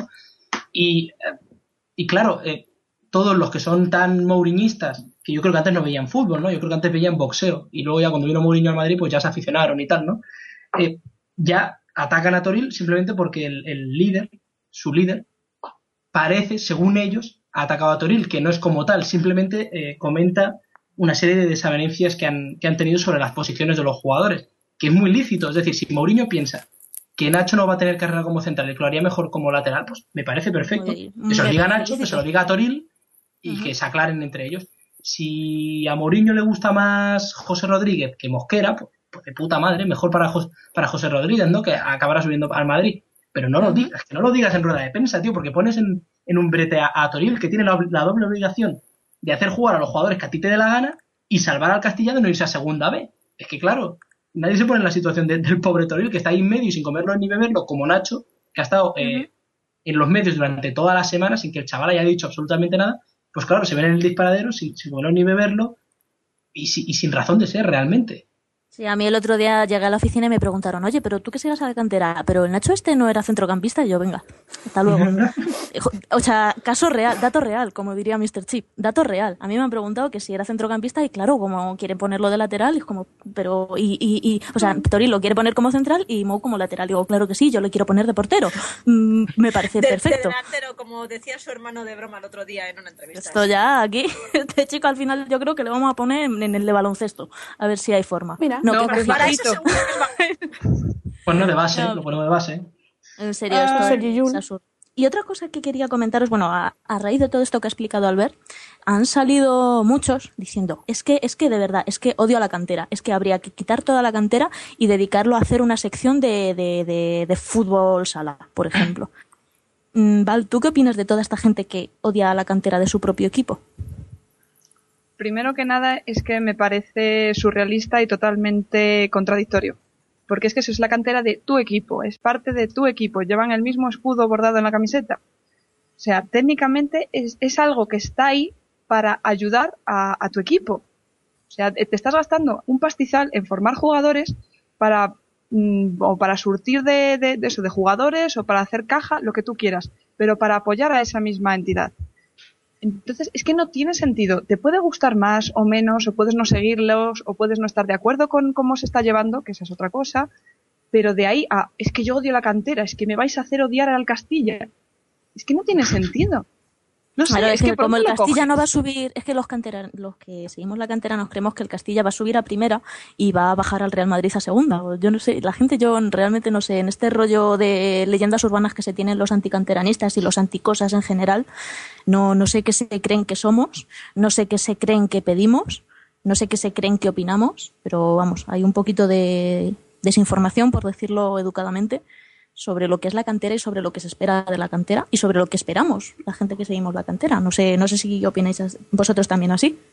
Es que además lo curioso es que todo esto viene de eso, de, de unas declaraciones que hace Mourinho y que yo creo que Mourinho simplemente lo hace para quitarse encima a la prensa. O sea, él se ve acosado porque ahora todo, el- todo el mundo de repente coge la causa canterana y que los canteranos, los grandes ignorados, ¿esto qué es? Y él se siente presionado y claro, cuando hace eso, ¿qué hace? Se los quita de encima y te suelta lo primero que se le ocurre o eh, empieza a sacar los trapos sucios que a lo mejor exactamente no debería de comentarse ahí. Hombre, Porque- un entrenador del Real Madrid que se precie, por muy bueno que sea, nunca debería de sacar los trapos sucios de su club, del club que le paga y que le da la fama, para llenarse de razón. Y menos delante de una Claro. prensa que lleva tres años atacándole. Mi Pero opinión. escucha, si es que es precisamente eso. O sea, es que está eh, recurriendo a darles información para, para quitarse culpas o para justificarse de yo hago esto porque mira, me pasan estas cosas y no puedo hacer otra cosa. Y es como, no, a ver, el que toma las decisiones eres tú. O sea, buena o mala, pues si tomas una decisión tienes que ir con las consecuencias de la misma. Que eso es de cajón. Y claro, la prensa pues ellos van a coger la mínima cosa, tú le das una mano y te cogen el brazo entero y es que son como carroñeros y eso él más que nadie, mejor que nadie lo sabe. Por eso me parece raro que él reaccione así y soltando estas cosas porque él más que nadie tiene que saber que se van a lanzar a por ello, pero vamos, a la yugular. A mí no está me creando raro, problemas. me temo. A mí no me parece muy raro, la verdad. O bueno, Bueno, pero eso ya, pero que a mí me pasa como a- a- en el sentido de me parece yo no sé si hasta qué punto estaba planificado el tema, pero que no fue consciente de no es que tú estés eh, insultando como decía, o echándole en, la- en cara a Toril el tema de que de los problemas de formación con Nacho como se dijo o que el Castilla no juega en la posición eh, o sea, en el mismo con el mismo sistema que juega el primer equipo. Por cierto vuelvo a insistir mentira. Se juega cuando se tiene un delantero. Si no se tiene un delantero lo cual por cierto saca a traducir que ahí tenemos un problema de planificación brutal porque aparte, o sea, si es falta un delantero y Toril ha salido hasta en la prensa diciendo que necesita un delantero, ¿por qué no hay un delantero? Por favor, que a mí alguien me explique para qué necesitamos tres puntas. Eh, lo hay, se llama Rubén Sobrino. porque- sí. ¿por qué no has sacado a Sobrino? Sí, ya no iba a eso. Pero No, es, es que lo mismo que se le dan palos a Mou, si lo merece, No, no, vamos a sí, dárselos sí, también sí, a sí, Toril. O sea, ahí al final es un encuentro de cabezonerías. Sí, está claro. Eh, Toril ahí no quiere utilizar a Sobrino. Mm, Esto es cabezonería. Eh, Mourinho se ha empeñado en que no se tiene que jugar como central, por lo que sea, por sus motivos. Él es el entrenador de fútbol, no yo. Y Toril se ha empeñado en que Sobrino no vale para jugar con el Castilla, por lo que sea, por sus motivos. Él es el entrenador y no yo. O sea, es cabezonería por parte de ambos. Pueden llevar o no razón por parte de ambos. Nos puede gustar más o menos por parte de ambos, pero al final eso sí que es lo mismo. Ya, perdona, Mer, sigue. Sí, pero quiero decir que aparte de todas estas cosas que sí, que son debatibles, como también era debatible el comentario de queremos una cantera para formar o queremos venderles a todos y poner un parque de atracciones en, en Valdebebas, eh, yo lo que veo es que no solo te estás metiendo con el Castilla, te estás metiendo con todo un sistema y con todo el mundo. Ya no es que digas, no es que tenía que haber puesto a Nacho de lateral y haber cogido a Casado y ponerlo de central o haber puesto a Famiño o haber, yo qué sé, o sea, es que eso me da igual. Es la sensación de, de- tú te estás metiendo con toda una estructura, te estás metiendo en una estructura con, y, con una institución y no sé si al final se hizo, pero Toril no era también al final el jefe de la cantera cuando se quitó a Giraldez este verano. Porque no es se que es- sabía, no, no estaba nada claro al final. Eso no está comprobado, pero si eso es así, es que yo creo que es meterse en un charco más hondo del que ahí se calibró con el calentón. Mm, realmente sí, es lo que pienso. A Eh, ver, que no- yo no solo veo un problema interno Sí. que sí, que por favor los, los trapos se, se lavan dentro, sino te estás metiendo con toda la estructura de tu club. Es como si ahora coges y empiezas a hablar del ASO y te cagas en todo el Madrid de baloncesto desde el primero hasta el último. O sea, ¿no? eh, entonces, a ver, Naru, pregunta con enjundia. ¿Se está portando bien Mourinho con los canteranos y con la cantera? Vamos a ver. Eh, Espera, que me arremango. Es que esto va a ser un debate en- entre ella y yo. Lo decimos así para que los No, lectores. aquí que meta, que meta baza quien quiera. Ella- No, eh, mm. Lo que pasa es que Naru y yo tenemos las opiniones más, más opuestas en este sentido. Mira, a mí me parece, por ejemplo, que ayer Mourinho se portó bastante bien. Es decir, la primera parte tuvimos a Alex, la segunda a José, Morata jugó todo el encuentro, Nacho también. Vale. Si hablamos en niveles generales, mm, yo es que a veces, de verdad, mira, yo, yo no soy mm, sospechosa de ser anticanteranista, ¿vale? Me parece que lo sabéis todos. No como el otro día me dijeron, no, quítate la careta porque tú eres pro cantera. Digo, ah, otro que ha descubierto América. Enhorabuena. No sé, no sé en qué lo habrá notado. Yo no soy sospechosa de ser anticanteranista, pero a veces os leo o leo la andanada de críticas y no sé muy bien qué se espera. O sea, cualquiera diría que venimos de ser el Barça de los ocho canteranos o de los once canteranos o de lo que sea. Y no, el Real Madrid es un equipo donde tradicionalmente, o sea, no, pero no solo el Real Madrid. Con la cantera tradicionalmente solo hay un equipo que haya contado en España con ella y es el Atleti de Bilbao. Y si les preguntas a los de los Asuna o a los de la Real Sociedad, te pueden decir de dónde salen muchos jugadores del Atleti de Bilbao. Entonces, el Real Madrid nunca realmente ha contado con su cantera, a lo mejor desde la quinta del buitre, porque fue una cosa excepcional. Como casi ningún equipo de, de España ha contado casi nunca, salvo que Sí, que tenga... es lo que está ahora realmente, por ejemplo, lo que está viviendo ahora el Barcelona es una, una Sí, New Age situación de muy- la quinta No, buitres. el Barcelona tiene uno Sí, que de hecho sí. tiene que pensar que vino un entrenador que era Guardiola que había entrenado a esos jugadores. Como si mañana, por favor que no se me lance nadie encima, pero es como si mañana se quita a Toril, a Mourinho y se pone a Toril. Joder, pues Toril confían en ellos porque los conoce, Mourinho no los conoce tanto. Entonces a veces no sé muy bien qué esperamos, pero yo creo que tendríamos que ser conscientes de que somos aficionados del Real Madrid y que lo que tenemos, pues es lo que hay, es lo que ha habido siempre, incluso es mejor de lo que ha habido siempre, porque si te fijas más o menos, por, yo el otro día estuve pensando, digo, por generación se ha consolidado casi siempre un chaval. Mm, podemos empezar con Raúl, seguimos con Guti, luego Casillas, luego incluso podemos hablar de Arbelón, que tuviera que irse, ahora Callejón y ahora parece que viene de esta hornada de chicos, uno por lo menos conseguirá consolidarse, ya sea Morata, sea Alex. José, sí. Mm, Lo que no podemos esperar, pues eso. A ver, yo el problema que el problema No, que yo le pero veo es que esto- tampoco es lo que queremos. no me dejáis. No, no, Claro. habla, Eda.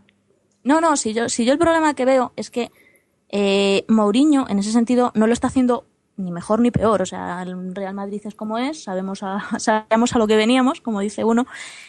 Pero el problema es que nos estamos conformando. Y el problema es que la afición del Real Madrid, cuando le dices cantera, te dice, uy, qué vergüenza, hay que fichar a Neymar. Y Mourinho es muy de ese tipo. Mourinho confiará más o menos, realmente, Naru, estoy completamente de acuerdo en que al final el entrenador de la casa va a conocer a los jugadores 20 veces más que el del primer equipo. Y si el del primer equipo se está jugando una liga o una Champions, obviamente no se va a arriesgar a poner a un chico de 18 años que no conoce de nada o que conoce de muy poco y de jugar en ligas inferiores. El tema está en que si nos conformamos en, en, mantener el sistema que llevamos teniendo durante mucho tiempo, durante a lo mejor 10 o 15 años, no aspiramos a nada mejor. Y yo sé que aquí me voy a ganar todo el odio y que me van a mandar aquí una bomba nuclear por lo menos, pero yo en ese sentido sí aspiro a ser como el Barça sin la falsedad. Es decir, no aspiro a coger a un chaval con 19 años que pase media hora por el Castilla y oh, he subido un canterano. No, yo aspiro a formar jugadores desde la base o desde cadete y que lleguen al Real Madrid C. Al, uy, al Real Madrid C. Bueno, y al Castilla y al Real Madrid también. que lleguen al primer equipo. Pero mmm, que lleguen bien. O sea, que, que, que lleguen más de los que estaban llegando antes. Porque aquí se habla de Del Bosque que, bueno, Sí, hombre, algún jugador llegó, pero yo, por ejemplo, de Del Bosque me acuerdo de la época de Casillas, en la que Casillas estuvo en el banquillo porque Del Bosque dijo que se iba al banquillo y puso a César, creo recordar. Sí, sí César. Vamos, o sea, que Del Bosque tampoco es el paradigma del entrenador que usa mogollón la cantera. No, no, creo Ni ni hasta ahora- que sacó del bosque que se quedara en el Madrid demasiado Efectivamente. Yo eso no, no digo que es que volvamos a ser así porque nunca lo hemos sido. Yo lo que pienso es que tenemos que aspirar o sería bonito que el Real Madrid, con un club con tanta historia, con tanta cultura de, de, de- que ya es algo más, joder, iba a decir, es algo más que un club, hoy me estoy ganando todos los enemigos, Sí, Eh, que es sí, algo Incluso aquí dentro. que es algo más, puede aspirar a eso. Y Mourinho con esto no ayuda, pero con las declaraciones que ha tenido esta semana, donde prácticamente ha dicho que Toril, por no seguir sus órdenes específicas, perjudicando a los objetivos que le ha puesto su propio club de mantener el Castilla en segunda, que es una cosa que se llevaba exigiendo, está perjudicando a la progresión de sus jugadores, a mí eso me parece muy ruin. Me parece muy ruin acusar a un entrenador del filial que tanto ha hecho por el Castilla y por sus jugadores de que no lleguen al primer equipo porque el primer entrenador no quiere. Y a mí eso me parece muy ruin, muy sucio, ut- utilizar a la prensa que tanto criticas y que tan poco te gusta por eso.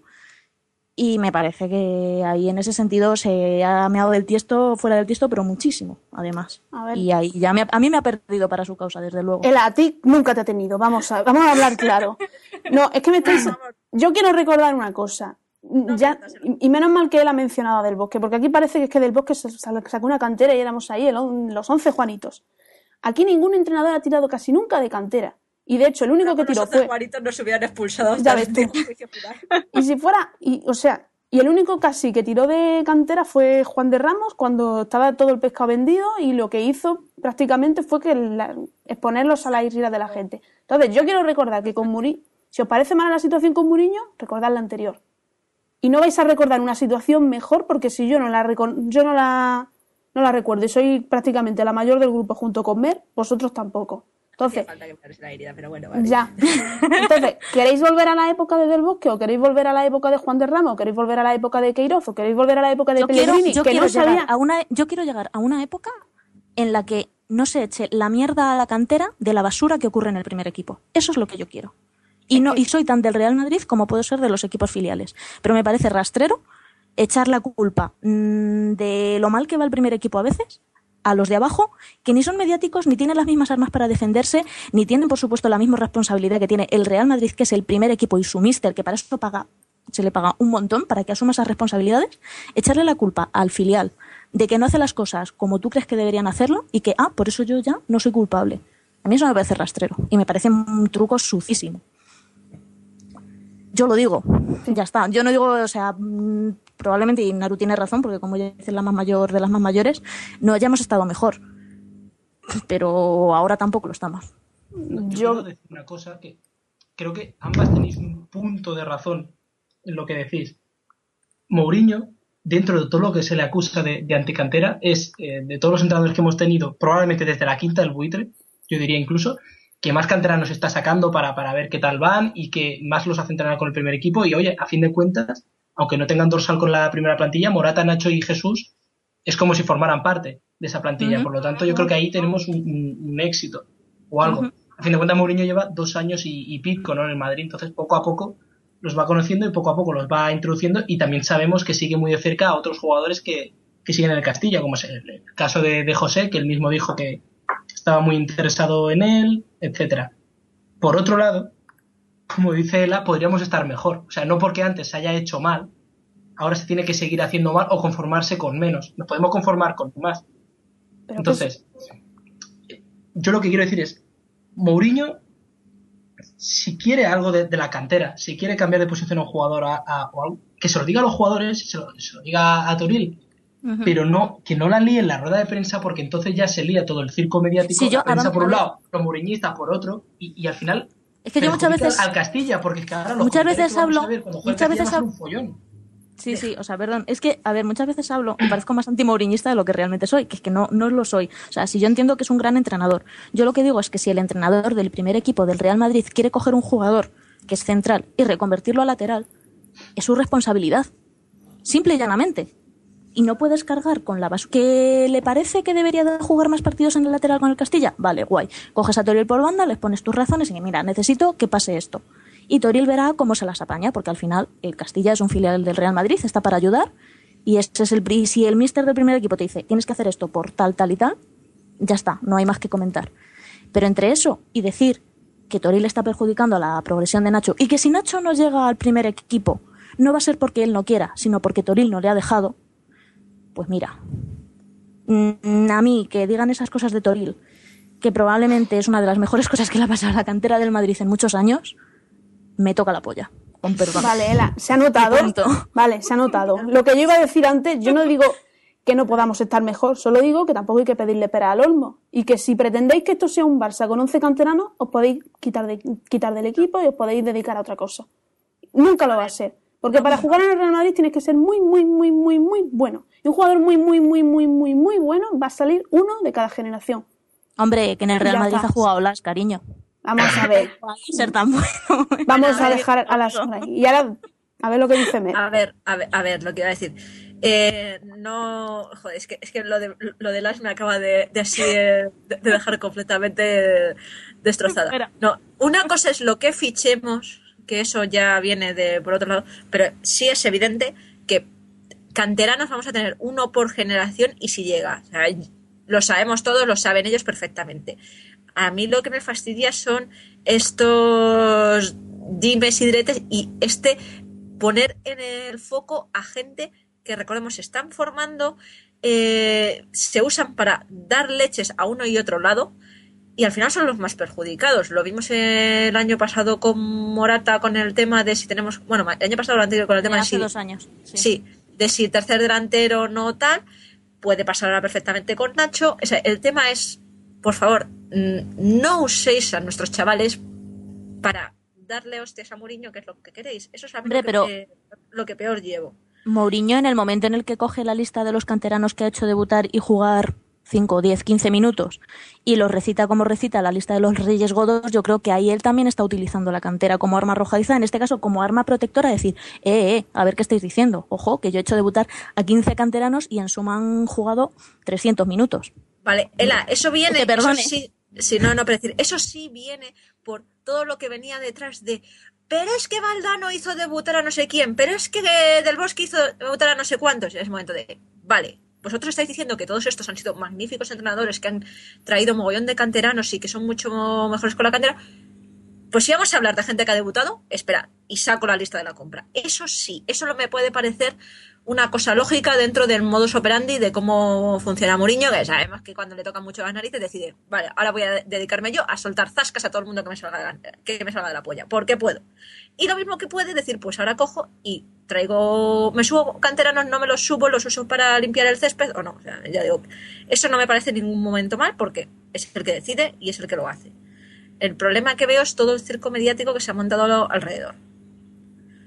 Yo personalmente. Y en eso creo que tanto, y sobre todo porque como está todo tan polarizado, en el momento que se dice algo, ahora tenemos a todos los mm, moriñistas que, o sea, es que da la sensación de que van a coger y van a llegar y van a palizar a Toril. O sea, es que lo siento, pero no, o sea, por favor, podemos Ese es el hablar- gran eh, problema. Se puede final- hablar eh, con un poco de conocimiento de causa, porque es eso, eh, es el comentario que se decía antes cuando hablábamos del partido de ayer, de porque Torino es un manta que no eh, tiene a José Rodríguez en, el banquillo cuando mira qué bueno es. José Rodríguez es muy bueno, no seré yo quien su calidad porque es evidente. Pero por favor, vamos a poner las cosas en contexto. Que este chaval tiene 17 años y no está para jugar un partido entero en segunda. O y quien digo ese, puedo decirte cualquier otro. O el comentario que decías ce- de, no es que Nacho es centrocampista. No, por favor, por favor, no. Un O orden. sea, si te vas a poner a defender o criticar la cantera para darle hostias o defender a Mourinho, porque al final es esto, aquí la cantera es un arma para dar eh, para eh, pues eso, dar de hostias o defender a- al entrenador del primer equipo, no lo hagas. Coge, vete a dar una vuelta, que te, del aire te tomas dos cañas y luego vuelves, porque no. Así lo Claro, único es que que haces es sabes- perjudicar a tu equipo, ese que dices que tienes que que, que amas y que defiendes a- a- contra viento y marea. Y eso Es que sabes cuál es, yo creo, el problema que tenemos, y yo la primera, ojo, que yo también me pasa, que es que eh, nos enfocamos en el personaje por el seguimiento que tiene. Y igual que gente que le ha cogido manía a Higuaín por las- los higuainistas, o manía que la gente que le ha cogido manía a Casillas por los casillistas, que aquí hay más facciones que la leche, pues yo la primera, eh, culpamos a Mou de muchas cosas que no son, de, que no vienen de Mou, que no son su culpa, sino que vienen de esta especie de secta que se ha montado, que diga lo que diga y haga lo que haga, mm, le aplauden. Y si Mourinho dice, es que la cantera, mm, ya están todos los mouriñistas detrás. La cantera es una mierda, antes de que él haya terminado de hablar. Y to- todos tenemos ese problema, yo la primera, ¿eh? yo, lo, yo lo reconozco que muchas veces mi problema más que con Mou es con los mouriñistas. Y en ese sentido estamos juzgando a los mouriñistas, estamos ju- juzgando negativamente a la cantera por lo que dice la prensa para atacar a Mourinho con la cantera y, y se, está se está generalizando muchísimo en ese sentido. Y es que yo lo siento, sinceramente, pero en el momento en el que todos los mouriñistas vienen a decir la cantera es una mierda y hay que cerrarla, pues vamos, no sé cómo os habrá sentado a vosotros. A mí me ha sentado un poco A ver. mal. Val, Val, no dices nada y estás muy callada. Justo te iba Es a que no sé, o sea, lo estáis contando todo y yo tampoco puedo meter baza. Ya, A ver, ya- me callo, que contando-. No, sobre esto que estabais diciendo ahora, es que volvemos a un problema que, que lo tenemos para todo y que viene de lejos, que es que el madridismo, mm, sobre todo el madridismo underground, que le llaman ahora, mucho de decir que es que no hay que hacer caso a la prensa, hay que unirnos todos contra ellos, pero luego siempre, y cuando digo siempre, siempre, caemos en las garras de ellos haciendo justo lo que queremos, que es esto. O sea, en este caso Mourinho puede haberse equivocado, eh, puede haberse basado en estas declaraciones o lo que tú quieras, eso vamos a dejarlo aparte. Pero es que la prensa lo está aprovechando y la gente, en vez de cerrar filas, lo que hace es caer en la tentación de utilizarlo exactamente como arma arrojadiza y crear bandos y guerra civil y todo lo que tú quieras. Y es que nos pasa con cada vez que hay una polémica, todo el mundo cae. Es que mm, al final es el mismo problema y hay que ponerle remedio. O sea, no, se, no nos podemos dejar llevar por, por la prensa, mucho renegar de ellos, pero al final estamos haciendo siempre lo mismo, que es caer en su juego. Ese es el, al final ese es el problema del madridismo, que yo no me creo a la, prensa hasta que critica a aquel que quiero criticar yo. Y ahí ya, pues claro, por supuesto. Si Diego Torres, Diego Torres es un capullo, pero si critica a Casillas, hombre, él sabe de lo que está hablando, ¿no? Y el ejemplo, o sea, este es el ejemplo que, bueno, este porque quizás nos ha tocado más de cerca porque es la cantera y tal, pero ha pasado lo mismo con Casillas, ha pasado lo mismo con Benzema y Higuaín. muy buena, una muy buena con eso, que siempre dicen que no, es que el marca siempre miente, pero sin embargo, cuando sacan conversaciones privadas de Casillas o de Ramos, entonces dicen, no, pero es que hay indicios. Ah, ah, tranquilo me quedo, entonces hay indicios tú. Qué bien, o sea, solo ven indicios y solo ven problemas cuando a ellos les interesa. Y yo es que te lo digo de verdad, o sea, los primeros que están equivocados son ellos respecto a su entrenador, porque ni, ni Mourinho se quiere pulir a Casillas, ni Mourinho se quiere pulir a Ramos, ni Mourinho se quiere pulir a la cantera. Es que no es, es que no va así. El problema es que Es que no es blanco ni negro. Es, es que Claro, entre que no ven las ruedas de prensa de. Mourinho y que luego caen simplemente en hacer justo lo contrario de lo que les dice la, la prensa, al final caen en ese error y en esa contradicción de ir contra lo que es lo suyo, porque es que lo de ir contra el Castilla, que llevan el escudo del Madrid ahí cosido, ¿sabes? Es que es algo que a mí me, me escuece. ¿Qué quieres que te diga? Yo es que no, lo entiendo, no lo entiendo. A mí, es que, a mí es que eso me pone de muy mala leche y yo ya al final me voy y digo, mira, no quiero saber más de vosotros. Iros a ver a Neymar, dejadme en paz a, a- la gente de la cantera, dejadme en paz a los chavales, culpa no tienen ninguna de estos circos que montáis vosotros. y, y ya está. Porque al final esta semana se ha leído cada. Ya, ojo, ya no es cosa de la prensa, que es el anticristo, ni cosa de Mourinho, que es muy bueno o muy malo, o cosa de Toril, que es muy bueno o un inútil. Ya me da- no, o sea, ya cuestión de aficionados, supuestos aficionados del Real Madrid, que mira, o sea, bueno, vosotras, vosotras y vosotros lo sabéis, o sea, lo que habéis leído. La cantidad de burradas que se han leído esta semana no se pueden relatar. Claro, pero es que todo nace de esa necesidad que sienten tanto de un bando como de otro de justificarse o de defender lo, que es lo suyo y van a utilizar todo lo que esté a su disposición. Y claro, la cantera pues es, un, es una cosita muy golosa para tirarse entre unos y otros. Y ahí, claro, cuando sientes esa, ese impulso es que da igual que sepas, que no sepas, que nada, porque ahora como cualquiera que tenga un ordenador, un móvil, lo que tú quieras, puede poner su opinión y exponerla a todo el mundo, Aquí ya parece que mm, tenemos derecho a opinar, sí, pero la gente opina sin saber lo que le da la gana, eh, son opiniones que están muy politizadas para lo que a mí me interesa y al final no se tiene en cuenta la realidad, ni hay objetividad, ni hay nada. Y los que salen perjudicados siempre, en este caso, son los chavales, porque no conviene esto nada. Eh, Pero esto de tener derecho a opinar, esto es como todo. ¿Tenemos derecho a opinar? Depende. Depende del gilipollas que opine. Esto, esto es como todo. O sea, al final hay opiniones que, hombre, tú eres muy. Tú puedes tener. Yo puedo tener una opinión muy buena y muy asentada sobre astrofísica nuclear. Pero seamos sinceros, no tengo ni puta idea de astrofísica nuclear. O sea, puedo opinar lo que quiera, pero no llevo razón. O sea, me parece muy el bien, en mi opinión, el- pero no la llevas. Entonces, con problema es- pasará igual.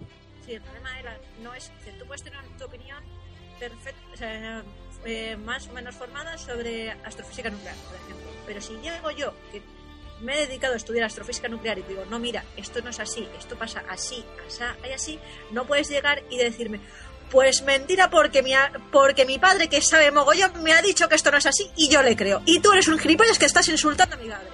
Y no, te estoy diciendo que eso no es así.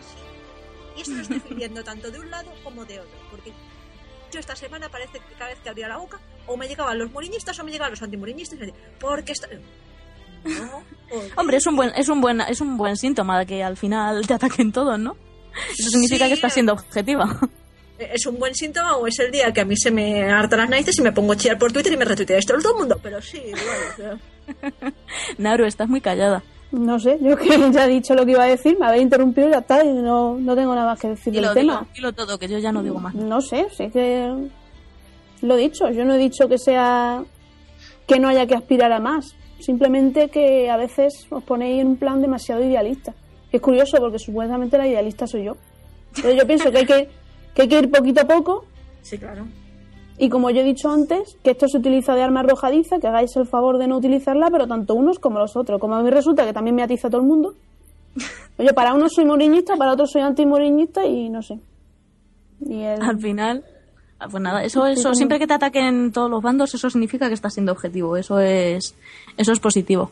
Eh, Albert, ¿algún punto más antes de cerrar? que, como decía Naru en el guion del, del podcast, Bueno. eh, a algunos se les debería cortar la cabeza porque la usan para más bien poco. Mira, así se ahorrarían Mentira, peso. eso es una calumnia de Diego Torres. No he sido yo. ha sido Ismael. Bueno, pues nada. Yo creo que al final en este, en este podcast eh, seamos más pesimistas o más idealistas, más tengamos más o menos prisa, seamos más moriñistas o menos, más toril, bueno, torilistas yo creo que somos todos. Eh, al final el objetivo que nos gustaría o el objetivo que perseguimos es el de ver a estos chavales que a muchos muchos de nosotros o sea por ejemplo en el caso de Naru sé que a algunos jugadores les lleva siguiendo mm, fácilmente 6 o 7 años Como a Sarabia. por ejemplo Que acaba de marcar, por cierto. Por cierto también que al final a lo que aspiramos es a que este tipo de jugadores tengan una buena oportunidad. Y si puede ser en el Real Madrid que al final es nuestro equipo pues mejor. Porque sí nuestro equipo es el Real Madrid. Aparte del Castilla somos de somos del Real Madrid del club. Y eso incluye a todos sus equipos. En fin eh, bueno al final esta, este debate ha quedado larguísimo pero era much- había mucha tela que cortar Así que muchas gracias a los cuatro por estar aquí y muchas gracias a los que a pesar de todo nos seguís escuchando y ya sabéis que si queréis que comentemos algo o queréis preguntarnos algo, estamos a vuestra disposición en Twitter, arroba Furia Valkyria y en nuestra página web, eh, furiavalkyria.com. Muchas gracias a todos y arriba Toril. Arriba, Toby. ¡Viva Torino!